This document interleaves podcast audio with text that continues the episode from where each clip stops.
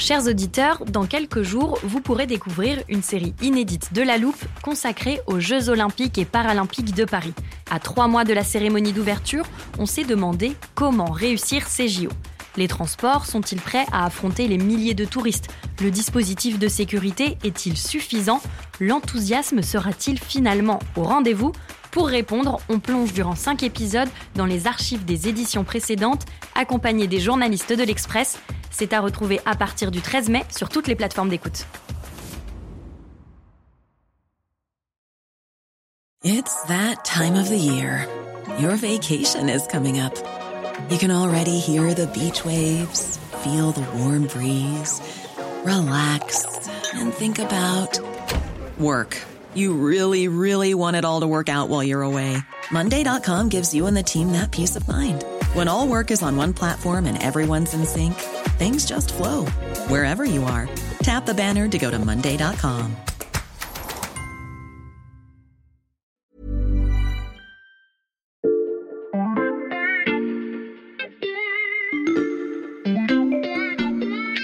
Bonjour, c'est Charlotte Baris. Bienvenue dans La Loupe, le podcast quotidien de l'Express. Allez, venez, on va regarder la une de plus près.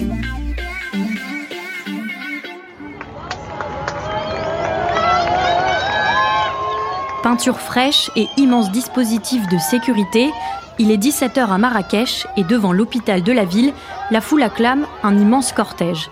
À bord de l'une des nombreuses voitures se trouve le roi Mohamed VI. Quelques instants plus tard, dans les couloirs de l'hôpital, ils sont nombreux à vouloir lui serrer la main ou simplement l'apercevoir. Vêtu d'un costume gris, le monarque parcourt les chambres remplies de blessés, embrasse un enfant sur le front, rassure une mère de famille et s'arrête même un instant pour faire un don de sang. Cette scène s'est déroulée le mardi 12 septembre. C'est la première apparition publique de Mohamed VI après le séisme meurtrier qui a frappé le Maroc quatre jours plus tôt. Car pendant le drame et les heures qui ont suivi, le souverain n'était pas dans son pays, mais en France, officiellement pour des raisons de santé. Pourtant, loin des images de liesse du CHU de Marrakech, des voix se sont rapidement élevées pour critiquer l'inaction de Mohamed VI et de son gouvernement. C'est le gouvernement qui doit nous aider. Pas un ministre, pas un député, pas un membre du gouvernement n'est venu nous voir. L'État ne nous donne même pas un yaourt. Ils savent qu'on n'a rien à manger depuis hier. Pas de dîner, pas de petit déjeuner, pas de goûter. Et on se retrouve encore là, comme la nuit d'avant. Pendant plusieurs jours, aucun ministre ne prend la parole. La maire et les élus de Marrakech restent silencieux. Tous semblent suspendus à la parole du roi. Et c'est donc sur Mohamed VI que l'Express a décidé de s'arrêter cette semaine. Dans cet épisode, la loupe se penche sur le dossier de une consacré au roi du Maroc, sa relation avec la France et ses amitiés étranges.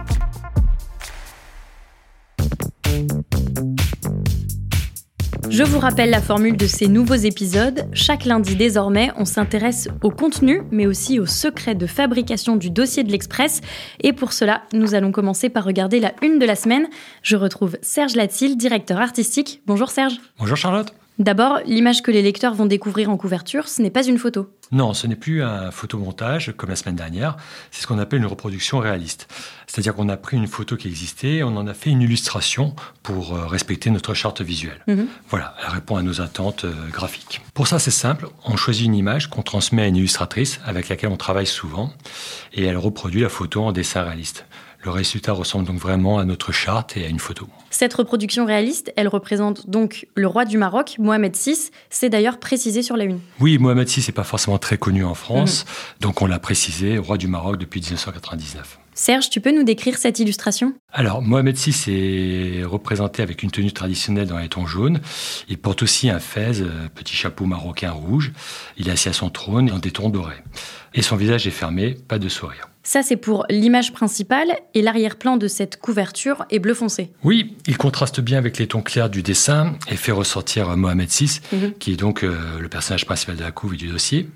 La reproduction euh, a permis de gommer l'arrière-plan qui ne nous convenait pas car il était très chargé et ne permettait pas de bien voir le titre Mhm. et le personnage. Le titre, justement, je le lis Mohamed VI, un roi mystérieux. Oui, le titre euh, juste au-dessus du portrait du roi, car on se concentre sur sa personnalité et euh, c'est un roi discret. Et le surtitre, Sa vie à Paris, son entourage, ses grèves contre la France, pour annoncer ce qu'on va retrouver à l'intérieur du dossier. L'intérieur du dossier, ça, ça concerne les journalistes de la rédaction. Merci Serge pour tes explications. À bientôt Charlotte. Et il est temps d'ouvrir ce numéro de l'Express.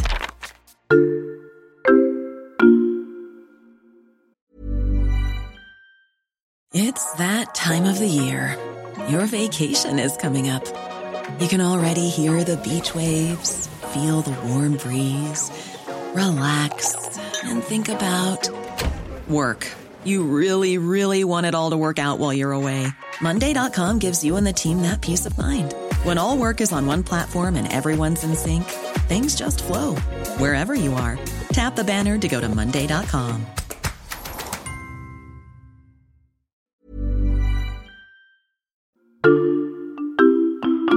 Pour ça, je retrouve Amda Mostafavi, directrice adjointe de la rédaction de l'Express, et Charles Laquet, chef du service Monde. Bonjour à tous les deux. Bonjour. Bonjour. D'abord, on peut expliquer au lecteur qu'au départ, le sujet du dossier de la semaine était différent. Oui, en fait, souvent, on prévoit les dossiers à l'avance et il nous arrive de changer euh, en fonction de l'actualité. Là, évidemment, pendant le week-end se produit euh, cet immense euh, séisme mm -hmm. au Maroc. On ne pouvait pas réagir dans le numéro suivant, mais on s'est dit pendant la semaine qu'on allait trouver une façon de rebondir dessus. Le numéro d'après, avec toujours la façon dont fait l'Express, c'est-à-dire en prenant un peu de recul et en essayant de raconter des choses qui ne sont pas forcément vues ailleurs. Par ailleurs, on a avait repéré depuis déjà un moment une enquête euh, du magazine britannique The Economist -hmm. qui parlait euh, de la vie du roi. On a demandé euh, à The Economist si on pouvait traduire cet article et on a décidé euh, de le traduire pour le présenter à nos lecteurs. Donc on a réfléchi, on, on a commencé à se poser des questions pour trouver un angle autour de ça. Justement, il y avait plein de manières de traiter les conséquences du séisme.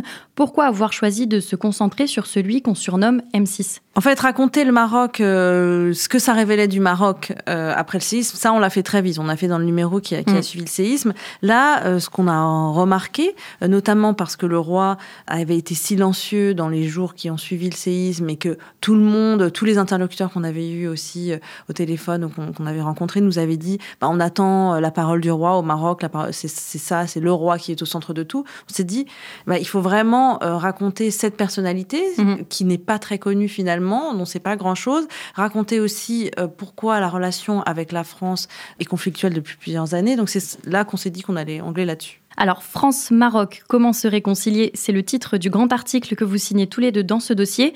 Vous y racontez la relation entre les deux pays alliés de longue date. L'idée en fait c'était de, après ce refus du Maroc, d'expliquer pourquoi il y a des tensions entre les deux pays et euh, d'expliquer les ressorts géopolitiques mmh. de ces tensions. On ne s'est pas contenté de faire le constat du blocage, mmh. on a aussi regardé les leviers et la façon dont on pourrait sortir de cette ornière diplomatique et quelles sont les possibilités. Alors sans dévoiler trop le, le sujet, on a notamment évoqué l'idée d'une grande conférence du Maghreb, on a mmh. évoqué l'idée d'une relation, d'un partenariat entre la France et le Maroc qui soit un peu plus équilibré, un peu plus symétrique. Si on devait choisir un élément clé dans la brouille entre la France et le Maroc, ce serait lequel? Alors, ça serait euh, évidemment le, le, Sahara occidental, qui mmh. est un sujet assez complexe. Cette ancienne colonie espagnole, une étendue désertique de, de plus de 260 000 km, qui est située dans le sud du Maroc, qui est revendiquée à la fois par Rabat, mais également par le Front Polisario, qui est soutenu par l'Algérie.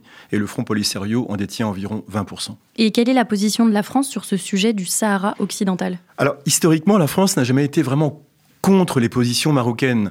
Il faut se souvenir que Jacques Chirac, en 2001, avait parlé des provinces du Sud en évoquant le Sahara occidental, et c'est exactement la terminologie euh, marocaine. Mmh. Euh, mais depuis, rien n'a bougé et la France est restée euh, crantée sur la position de l'ONU qui consiste à demander l'organisation d'un vaste référendum qui n'a jamais eu lieu. Alors, la position de la France, elle aurait pu être la même encore aujourd'hui, mais tout a bougé en décembre 2020 quand Donald Trump a reconnu la marocanité de la région du mmh. Sahara occidental. En échange, Rabat s'est engagé à normaliser ses relations avec Israël. Mmh. Il faut savoir aussi que deux ans plus tard, Madrid a à son tour reconnu une certaine souveraineté du Maroc sur le Sahara occidental. Donc évidemment, la position de la France s'est retrouvée un peu à la traîne, et c'est ce que reproche aujourd'hui Rabat à Paris, c'est-à-dire de ne pas s'aligner sur les Américains et sur les Espagnols. Mais mmh. c'est pas si facile que ça. Oui, on parle aussi un petit peu des autres raisons hein, qui expliquent euh, cette brouille euh, franco-marocaine. Il y a eu euh, l'histoire de l'affaire Amouchi. Amouchi, c'est le chef des, des renseignements euh, marocains euh, qui avait été en fait euh, poursuivi en France pour fait de torture. Ça, c'était sous le mandat de François Hollande, et ça avait créé énormément de tensions. Mhm. Plus récemment, on a eu ce qu'on a appelé la guerre des visas, c'est-à-dire que la France, en fait, qui n'était pas contente parce qu'il n'y avait pas beaucoup de coopération des pays du Maghreb sur les personnes qu'on voulait reconduire à la frontière, la France avait euh, diminué euh, de moitié le nombre de visas accordés au Maroc et à d'autres pays du Maghreb. Mais pour le Maroc, c'était vraiment vécu comme un affront parce que mhm. ça concerne surtout l'élite marocaine euh, qui vient en France. Donc ça a été très mal perçu.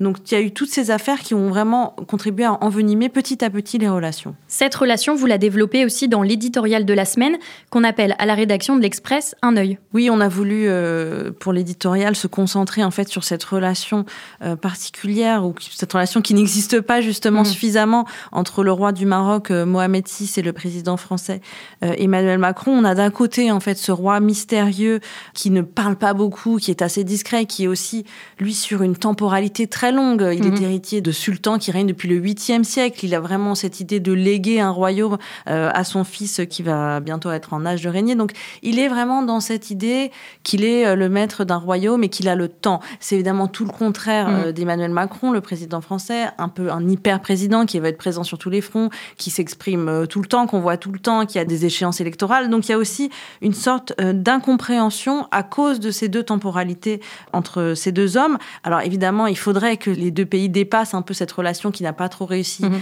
euh, à se nouer entre les deux dirigeants, parce que dans le contexte sécuritaire d'aujourd'hui, on a vu tous les coups d'État en Afrique, on a vu euh, la question du terrorisme en Afrique, on sait qu'on manque aujourd'hui euh, d'alliés en Afrique, et évidemment, le Maroc est un partenaire incontournable. En lisant vos articles, j'ai d'ailleurs noté une phrase impossible d'appliquer au Maghreb la politique du en même temps chère au président français. Oui, en fait, c'est très compliqué pour la France de jouer sur les deux tableaux. Il n'y a pas de triangulation possible entre les pays, c'est pas possible. Déjà, les Marocains reprochent à la France d'avoir un peu choisi le camp algérien, mhm. de tout faire pour euh, réparer la relation avec Alger. Donc euh, c'est vrai que si je reprends le sujet du Sahara occidental, si Paris faisait un geste en direction des Marocains, immédiatement, ça soulèverait euh, l'ire des, Algériens mm. qui, tout de suite, euh, tendraient leur relation avec Paris. Donc, c'est vraiment très difficile d'arriver à avoir une sorte de en même temps entre euh, Alger et Rabat. Tout ça est donc raconté dans la première partie du dossier et il y a une autre partie consacrée à la vie de Mohamed VI. Oui, d'abord avec ce papier dont je vous parlais tout à l'heure qui est une traduction d'une enquête faite par The Economist. C'est un article qui est paru au printemps dernier mais qui avait vraiment beaucoup secoué le Maroc euh, mhm. parce que notamment euh, dans cet article, on y raconte euh, comment le roi du Maroc s'est lié d'amitié avec des frères, les frères Azaitar. C'est une amitié totalement improbable. Eux, ce sont des Marocains qui ont grandi en Allemagne, ils sont germano-marocains euh, ils ont des passés de, un passé de délinquants. Mhm. Ils sont d'anciens euh, champions d'arts martiaux.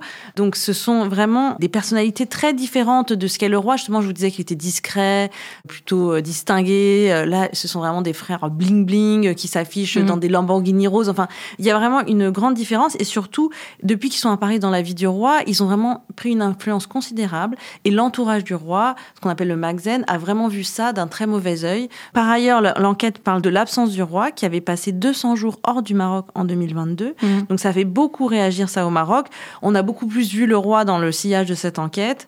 Euh, c'est une enquête qui n'avait pas été vraiment, euh, pas eu de retentissement en France, donc on a voulu la mettre en avant. 200 jours, dont un certain nombre en France. Mmh. Et c'est l'objet d'un autre article du dossier, qui a été une enquête qui a été réalisée par euh, Étienne Girard, chef du service société, et Émilie Lanaise, grand reporter, et qui raconte la vie de M6 en France. Mhm.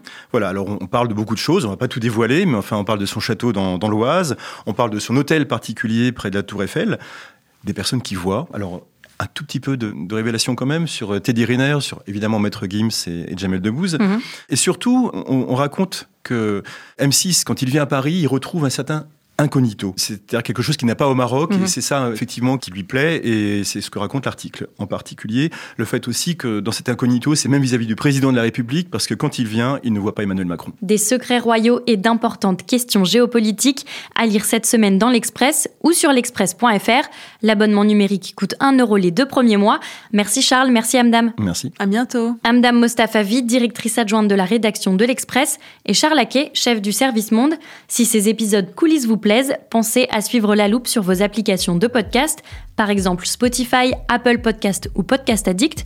Vous pouvez nous mettre des étoiles et laisser des commentaires, ou si vous préférez nous écrire un mail, je vous redonne l'adresse laloupe@l'express.fr. Cet épisode a été monté par Léa Bertrand et réalisé par Jules Cro. Retrouvez-nous demain pour passer un nouveau sujet à la loupe.